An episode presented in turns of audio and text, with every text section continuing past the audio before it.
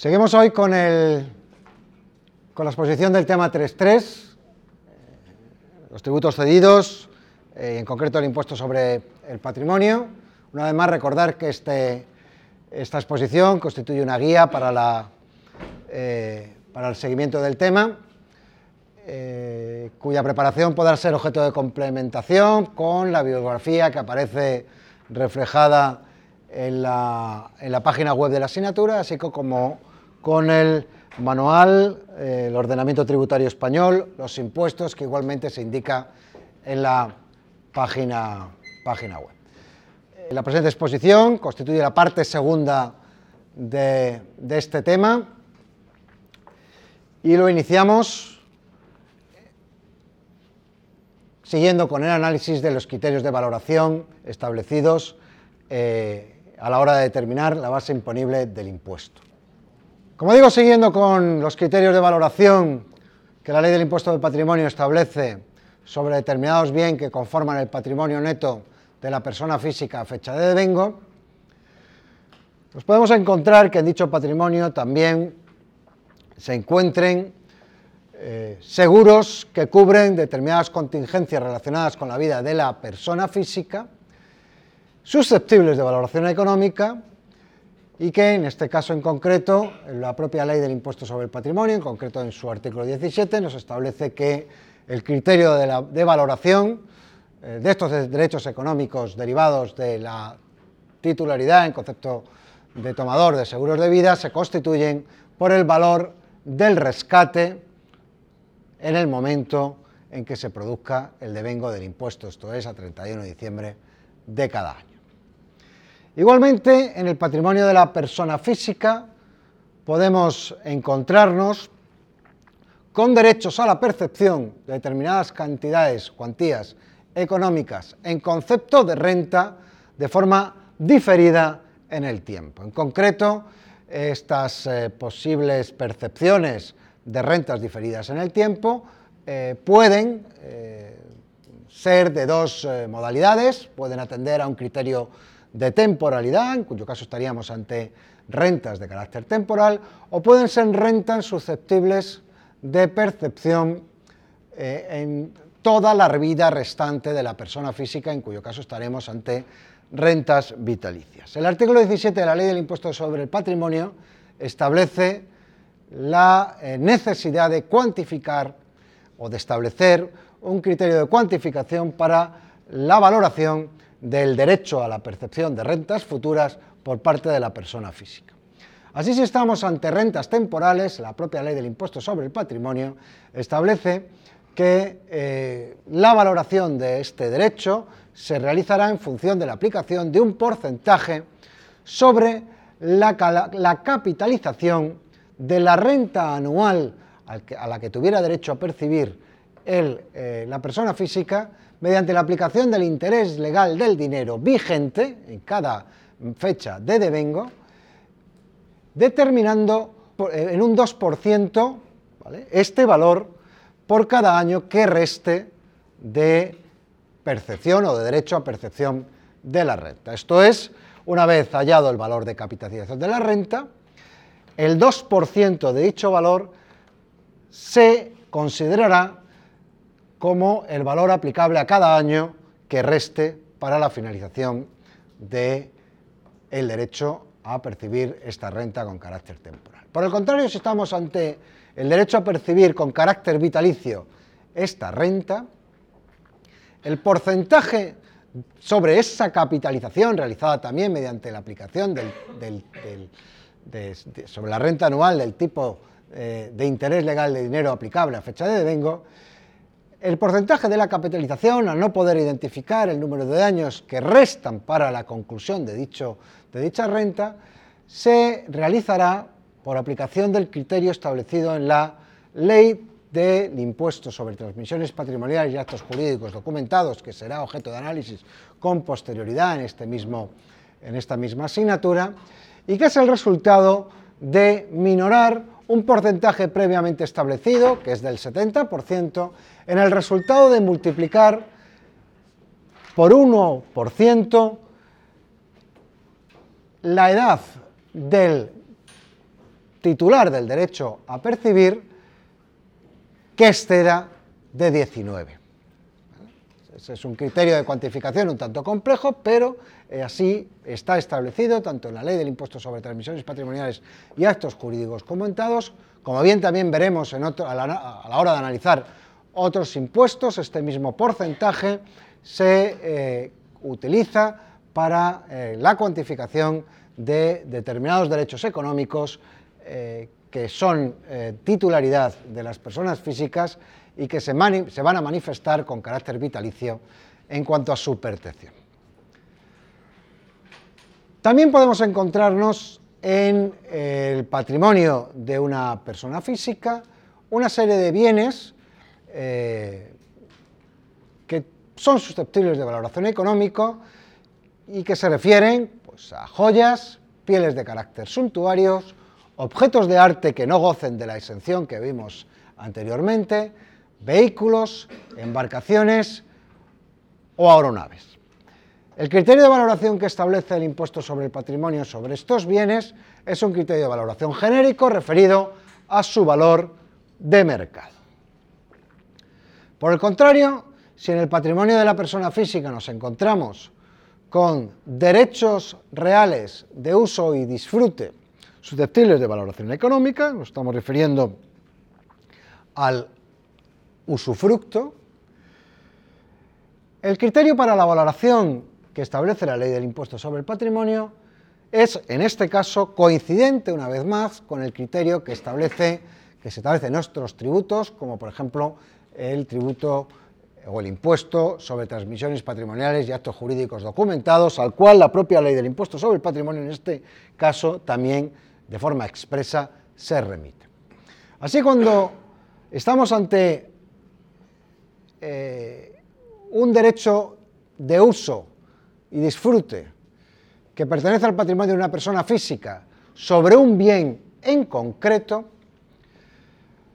la ley del impuesto sobre el patrimonio en este caso va a distinguir entre que dicho usufructo tenga también un carácter limitado en cuanto a su duración, estamos por tanto hablando de un usufructo temporal, o estemos ante la posibilidad de que dicho derecho de uso y disfruto se vaya a manifestar en el patrimonio de la persona física de con carácter vitalicio, en cuyo caso estaremos, por tanto, ante un usufructo vitalicio. En el caso de estar ante un usufructo temporal, una vez determinado el valor del bien sobre el que recae dicho usufructo, obviamente por aplicación de las normas de valoración establecidas en el propio impuesto sobre el patrimonio, el usufructo temporal sobre dicho bien se valorará en el resultado de multiplicar un 2% por cada año de usufructo que reste, o de derecho a usufructo que reste a la persona física, con una limitación máxima de valoración del 70%. Por el contrario, cuando este usufructo tenga la consideración de usufructo vitalicio, el porcentaje de valoración que obviamente se aplicará sobre el bien sobre el que recae dicho su fruto, bien que ha debido de ser objeto de valoración,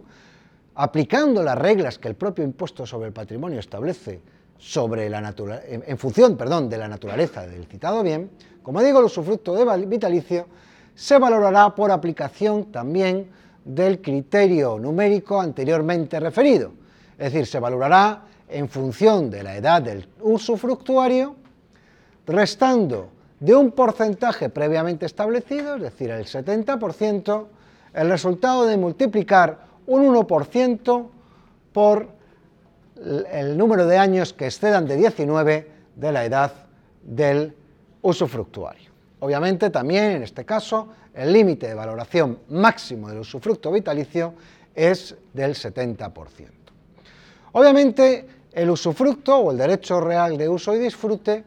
eh, se pone de manifiesto cuando el pleno dominio sobre un bien ha sido objeto de disgregación. Un pleno dominio puede disgregarse, como hemos visto y como conocemos, en derecho de uso y disfrute y también en nuda propiedad. Luego, por tanto, cuando sobre un bien recae un derecho de usufructo, cuya titularidad corresponde a una persona física, indudablemente tenemos que tener en cuenta que la nuda propiedad recae, o la titularidad de la nuda propiedad recae sobre un tercero. ¿Cómo se valoraría esa nuda propiedad? Pues obviamente la nuda propiedad eh, se valora por diferencia entre el valor del bien y, el valor, y la valoración del derecho de usufructo que hemos realizado conforme la aplicación de las reglas anteriormente definidas. Es decir, valor de bien menos el valor del usufructo. En el patrimonio de la persona física, a 31 de diciembre, es decir, a fecha de vengo del impuesto, podemos encontrarnos igualmente con derechos susceptibles de valoración económica derivados de concesiones administrativas. En este caso, también, y como será objeto de análisis de forma más profunda cuando se analice este tributo, el tributo, el impuesto sobre transmisiones patrimoniales y actos jurídicos documentados, el criterio de la valoración eh, en el ámbito del impuesto sobre el patrimonio es igualmente coincidente con el establecido en dicho tributo. En el patrimonio de la persona física podemos encontrarnos también derechos susceptibles de valoración inherentes a la propiedad intelectual e industrial. En este caso, el criterio de valoración, expresamente el impuesto sobre el patrimonio, nos indica que ha de, que ha de ser indefectiblemente el valor de adquisición. Y por último, la ley del impuesto sobre el patrimonio establece también una norma de cierre en la que indica que todos aquellos bienes y derechos cuya naturaleza no se corresponda con aquellos bienes que han sido previamente identificados en los criterios de valoración anterior, se valorarán por su valor de mercado. De forma adicional, en el patrimonio neto o en el patrimonio de una persona física se pueden eh, manifestar también una serie de elementos susceptibles de valoración económica que han de indefectiblemente ser considerados a la hora de valorar el patrimonio neto porque se corresponden con deudas u obligaciones eh, de titularidad del propio, eh, de la propia persona física, cuya valoración, nos indica la propia ley del impuesto sobre el patrimonio, se tiene que realizar por su valor nominal, es decir, por el importe que dichas deudas u obligaciones representen, a fecha del devengo del impuesto, esto es, a 31 de diciembre de cada año. En este caso, la propia ley del impuesto sobre el patrimonio expresamente indica que si dichas deudas u obligaciones fueron contraídas por la persona física con el objeto de vincularlas a la adquisición de un elemento patrimonial o de un bien que por aplicación de la propia norma del impuesto sobre el patrimonio gozara de exención, a la vez que el bien que goza de exención no genera consecuencias de índole tributaria, tampoco estas deudas o obligaciones lo deberían de eh, producir. Por tanto, esas deudas u obligaciones que están ah, suscritas, que han sido adquiridas por la persona física para la adquisición o con el objeto de financiar la adquisición de un elemento patrimonial que goce de exención, no tendrán la consideración de gasto deducible. El ejemplo más significativo son aquellas deudas contraídas para la adquisición de un inmueble que constituya la vivienda habitual de la persona física. Hemos visto que uno de los supuestos de exención en el impuesto es la vivienda habitual. Por tanto, la titularidad de una vivienda habitual no genera eh, consecuencias de índole tributaria en el impuesto sobre el patrimonio por cuanto aplica la exención. Si no genera consecuencias la tenencia de un bien que tiene la consideración de eh, y vivienda habitual, lo que nos está diciendo la norma es que tampoco genere consecuencias en dicho impuesto la deuda contraída para la adquisición de dicho bien. Ahora bien, como hemos visto, se establece la posibilidad de que los eh, bienes exentos lo sean hasta un determinado límite. Una vez más, recordamos el supuesto de la vivienda habitual. La vivienda habitual en el impuesto sobre el patrimonio está exenta hasta un límite de 300.000 euros. Una vivienda habitual cuya valoración a efectos del impuesto de patrimonio exceda de 300.000 euros estará exenta en la parte eh, de su valor que no exceda, por tanto, de 300.000 euros y la parte que exceda de 300.000 euros estará sometida a tributación. Lo que nos dice el impuesto sobre el patrimonio respecto a aquellas deudas que hubieran sido contraídas para la adquisición de estos bienes parcialmente exentos es que apliquemos una regla de proporcionalidad sobre la eh, deuda u obligación adquirida para la adquisición de esos bienes parcialmente exentos. Si el bien está parcialmente exento, la deuda suscrita para la adquisición de dicho bien estará igualmente parcialmente eh, o deberemos parcialmente considerarla a efectos de minorar el patrimonio del obligado tributario en cuanto a la determinación de su patrimonio neto. Una vez identificada la valoración de cada uno de los bienes que integran el patrimonio neto de la persona física y efectuada la operación aritmética de sumar eh, dichos valores, como hemos anteriormente indicado, obtenemos el concepto base imponible. El artículo 28 de la Ley del Impuesto sobre el Patrimonio incorpora o introduce el, concepto de base liquidable. Que se corresponde con el resultado de practicar sobre la base imponible cuantificada conforme a los criterios anteriormente indicados las siguientes reducciones. Eh, si el sujeto pasivo, la persona física, es residente en territorio español y tributa por obligación personal, la base imponible con carácter general se va a reducir en 700.000 euros. Esta reducción se corresponde con el concepto mínimo exento que la ley del impuesto sobre el patrimonio incorpora eh, como eh, susceptible de reducir la base imponible. Las, diferentes comunidades autónomas tienen facultad normativa eh, suficiente para modificar el importe del mínimo exento aplicable en aquellas liquidaciones de las que, eh, cuya exacción eh, le corresponde. En este caso, las comunidades de Andalucía, Canarias, Cantabria, Cataluña, Extremadura, Galicia, Madrid y Valencia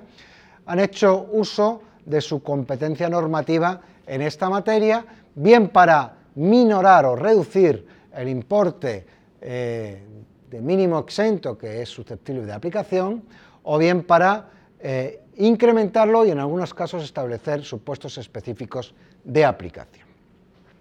Este mínimo exento de 700.000 euros que aplicamos sobre la base imponible para obtener el concepto base liquidable Igualmente, se aplica a aquellos sujetos pasivos que sin tener la consideración de sujetos residentes a efectos fiscales en España, expresamente hubieran optado por tributar bajo la modalidad de sujeción por obligación personal y desde el presente año 2015 igualmente aplicará a aquellos sujetos pasivos que tributen por obligación real. Una vez determinada la base liquidable por aplicación del mínimo exento anteriormente referido. La siguiente operación de liquidación que la ley del impuesto del patrimonio establece eh, como necesaria para la determinación de la deuda tributaria es la aplicación sobre la base liquidable o sobre el concepto o sobre la magnitud base liquidable anteriormente determinada de una tarifa progresiva eh, de gravamen que responde al cuadro que aparece en la presente diapositiva. la operativa o las operaciones de carácter aritmético que han de realizarse sobre esta tabla para la cuantificación e identificación de la cuatra íntegra consisten en identificar la base liquidable en el tramo correspondiente. Y una vez identificada la base liquidable en el tramo correspondiente, identificar la cuota íntegra fija que corresponde al, primero de, al primera de las magnitudes y por diferencia de esa magnitudes y por aplicación del tipo impositivo establecido en la última de las columnas, identificar la segunda parte de la cuota que por adición a la primera determinará la cuota íntegra del tributo. Igualmente, la, eh, la tarifa de gravamen eh, se corresponde con una facultad normativa atribuida a la comunidad autónoma correspondiente y las diferentes comunidades autónomas pueden igualmente modificar los diferentes tramos y los diferentes porcentajes de aplicación de acuerdo con dichas facultades. A la cuota íntegra calculada conforme hemos indicado anteriormente, es posible aplicarle una reducción establecida eh, en función o atendiendo al carácter complementario que juega este tributo respecto del impuesto sobre la renta de las personas físicas. Concreto, se establece que para aquellos sujetos pasivos que hayan asumido o que estén tributando bajo la modalidad de obligación personal, la suma de las cuotas íntegras resultantes del impuesto sobre el patrimonio y del impuesto sobre la renta de las personas físicas no podrá superar el 60% de la base imponible del IRPF. De forma que el exceso que se produzca sobre este porcentaje, sobre este 60%, podrá ser objeto de minoración o podrá minorar la cuota del impuesto sobre el patrimonio siempre y cuando la reducción que se aplique no exceda del 80% de la misma. No obstante, en la aplicación de esta reducción es necesario realizar las siguientes consideraciones. En la parte de la cuota íntegra que corresponde al impuesto sobre el patrimonio, se extraerá o no se considerará aquella que corresponda a bienes o elementos patrimoniales que no son susceptibles de generar rentas sometidas a tributación por el IRPF. Segundo lugar, en la base imponible del ahorro del IRPF, que se tendrá en cuenta a la hora de cuantificar ese 60%, no se eh, incluirá aquella eh, correspondiente a transmisiones de elementos patrimoniales que se hubieran generado con más de un año de antigüedad. Igualmente, se sumarán a la base imponible del impuesto sobre la renta de las personas físicas conceptos que nominalmente no aparecen, como por ejemplo dividendos o participaciones en beneficios eh, derivados de entidades que históricamente, o mm, de acuerdo con legislación histórica, tuvieran la consideración de sociedades patrimoniales. E igualmente, en caso de que el sujeto pasivo en el ámbito del IRPF hubiera optado por la modalidad de tributación conjunta, eh, para calcular el límite de, ese límite del 60% eh, al, que deben de, al que no deben de superar la suma de las cuotas del IRPF y del eh, impuesto sobre el patrimonio, se sumarán todas las cuotas que, que correspondan a los miembros de la unidad familiar. Adicionalmente a esta reducción susceptible de aplicación en la cuota del impuesto sobre el patrimonio, es posible eh, minorar el importe de la misma de cara a determinar la cuantía definitivamente a ingresar en aquellas deducciones para evitar la doble imposición internacional que pudieran haberse eh, generado como consecuencia de que el sujeto pasivo, la persona física, pudiera acreditar la tributación por un concepto de naturaleza análoga al impuesto sobre el patrimonio en un país eh, diferente, eh, diferente, a España, eh, en el que pudieran radicar o pudieran ser susceptibles de ejercerse aquellos derechos que formen parte de su patrimonio. Igualmente, se establece la posibilidad, en determinados supuestos, de aplicar sobre la cuota íntegra determinadas bonificaciones. La más relevante es la bonificación que en eh, aquellos sujetos pasivos cuya residencia fiscal se, localice en las ciudades autónomas de Ceuta y Melilla y que podrán aplicar una bonificación en la cuota del propio impuesto. Por último, indicar en cuanto a obligaciones formales inherentes a la liquidación del impuesto sobre el patrimonio, que eh, resultan obligados a presentar la declaración del impuesto declaración que se, eh, obligación de declaración que se cumple bajo la modalidad de autoliquidación, aquellas personas físicas que una vez realizadas las operaciones de liquidación del impuesto eh, tengan eh, una cuota tributaria que arroje un resultado a ingresar. E igualmente, y aun cuando no se arroje en la liquidación realizada por parte del sujeto pasivo una liquidación, un resultado a ingresar, como digo, adicionalmente, aquellas personas eh, físicas, aquellos obligados tributarios, aquellos sujetos pasivos, cuya suma de bienes y derechos, sin considerar las eh, deudas y obligaciones, exceda de los 2 millones de euros, tendrán obligación de presentar la declaración del impuesto sobre el patrimonio obviamente sin obligación de ingreso. Se trata de una obligación de carácter informativo. Y en cuanto eh, a eh, los plazos o forma eh, de cumplir con la obligación de autoliquidación de este impuesto, estos se aprueban con carácter anual por el Ministerio de Hacienda. En la actualidad los plazos para la presentación coinciden con los plazos establecidos para la liquidación del impuesto sobre la renta de las personas físicas, esto es, durante los meses de mayo y junio del periodo impositivo posterior a aquel al que hace referencia, y se eh, presentarán ante las delegaciones o administraciones eh, tributarias competentes.